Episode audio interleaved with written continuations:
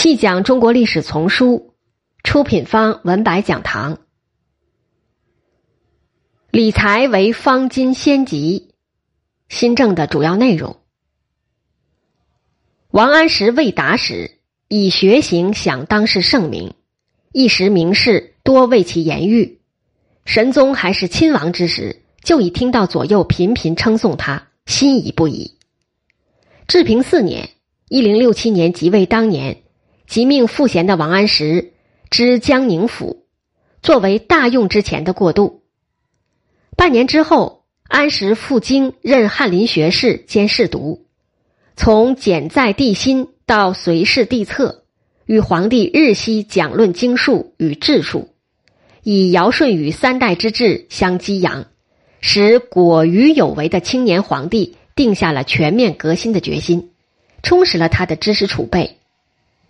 熙宁二年（一零六九年二月），王安石出任参知政事，就是副宰相。君臣二人合力推行规模宏大的系列改革。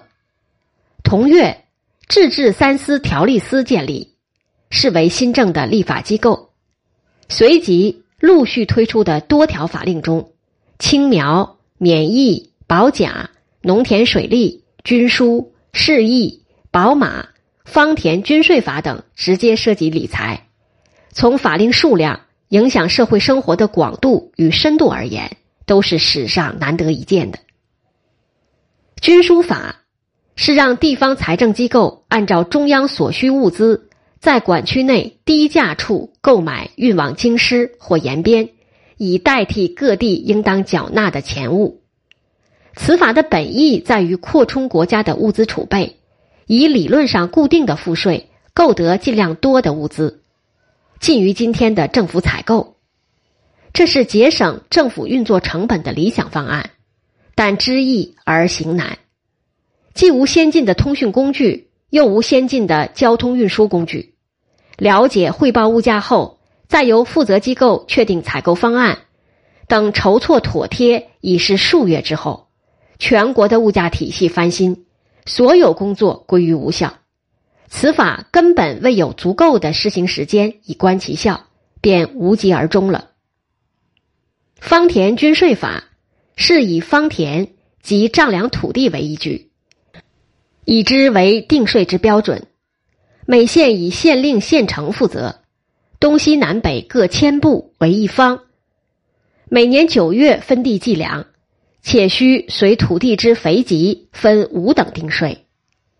该法有两个目的：清理出瞒税土地，使税收合理化。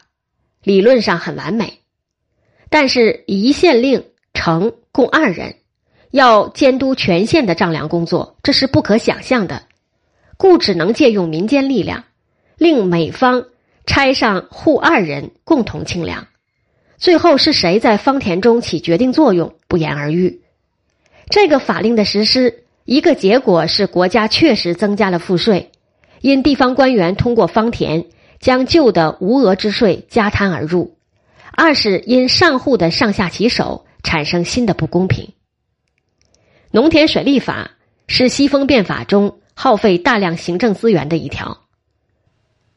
各层级的地方行政部门受命发掘当地的水利资源，中央更三番五次派各种级别的使臣到各地查事，希望能够尽多尽快开发水利项目。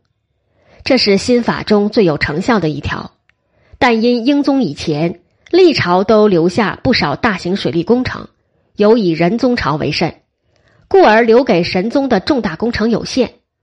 不过。既然有强大的政绩导向在其中，官员们的热情很高，各地喜报频传。六年间兴修水利田三千余万亩，占全国耕地总数的近十分之一。这个数字颇有不实，但不实的数据为当政者所喜闻乐见，故而丝毫没有追究的动力。市易法即国营的借贷业，对象是商人。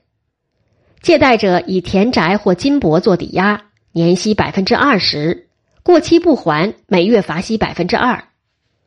市易法是变法期间一直实行的一个法令，其背景是禁止民间借贷，由国家控制借贷的权利，这是典型的与民争利之政。宝马法，它在北方实行，是民间结成保或社，领养国有的马，可折纳部分赋税。马若病死，需依价赔偿。由于折纳不利于百姓，且赔偿的风险很大，民间并不愿承担，最后落了个摊派。新法中涉及面最广，将最多百姓卷入其中的，莫过于青苗、免役与保甲法。青苗法是政府向民间放贷之法令，每年夏秋两次向民众贷出青苗钱，半年一收息。名义上，它是出于散会兴利，以为耕廉补助的目的，帮助民众度过青黄不接的时节。其意图与市役法相同，只不过市役法用于商业，而青苗法针对农民，应用的范围更广。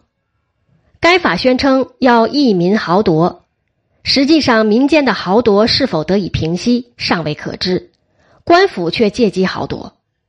青苗法初定初息二分，即半年之息百分之二十，实际执行之时甚或更高。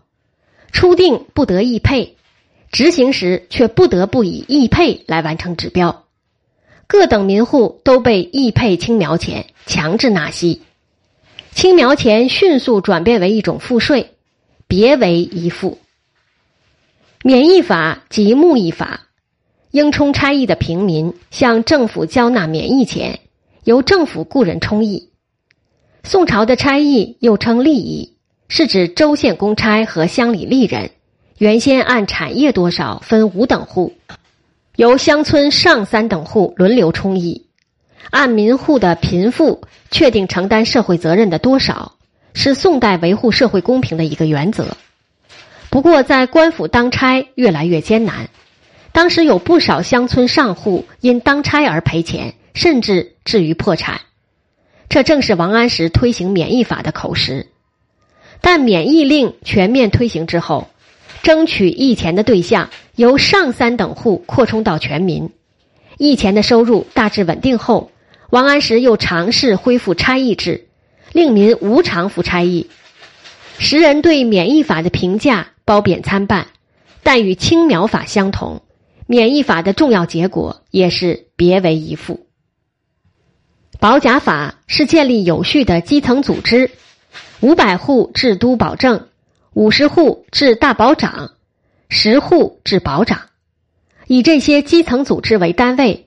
组织保丁执勤巡警，称上番。此制实行于全国。每冬十月至次年正月，保丁集中训习武艺，称教阅。此制在北方实行。保甲法直接实现了以民间的力量维持治安的目的。更进一步，革新者希望教阅能使农夫成为精兵，从而逐渐恢复征兵制，省下养兵的巨额费用。但这个期望却从未达成。保甲法推行后，整个北方为此扰攘不安，河北等地保丁变乱之事很多。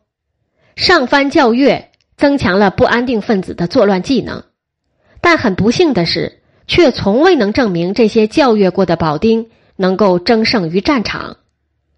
神宗元丰中对西夏作战固然未有机会宣力。徽宗大力重兴的保甲，也未见在北宋末年的国难中起衰振颓。所有这些条款都有堂而皇之的名义。青苗则曰益民豪夺，散会兴利，以为耕廉补助；保甲则曰尊先王成宪，恢复寓兵于民之制；免役则曰与民休息，免使良民受官吏刻薄。释义则曰：均平物价，流通货汇；方田均税则曰：变赋税偏重而不均之固态。然而这些名义应当是次要的，在新法推行以后，亦未见其实现。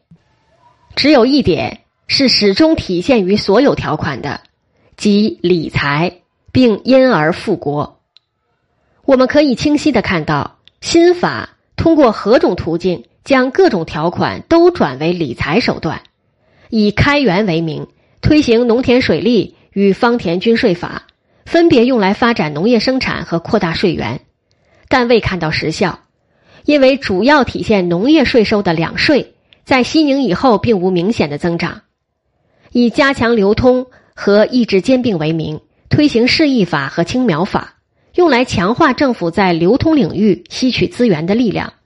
这类手段非常见效，以减轻人民差役负担为由推行免役法，因此新增了实际的税负；以减少政府运作成本为目的实行军书法和保甲法，后者是北宋后期政府强力推行的政策，但因保丁无法代替募兵，也无法建功。各个层面、各个环节的理财手段，其结果归结起来。主要是将流通领域的资源从民间向政府吸纳，并且加重农民的税负。比如免役法可为政府带来多达八百万贯的收入，达到此前全部税入的十分之一以上；青苗法税收息至三百万贯，市役法税收息一百五十万贯，三项相加即可使政府税入增加百分之二十。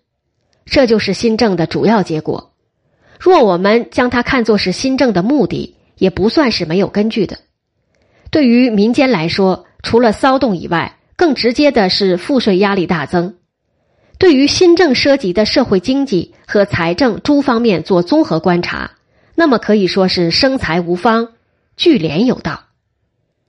理财而外，尚需对新政的其他侧面做些考察，以助我们对变法的真实意图有更深层次的理解。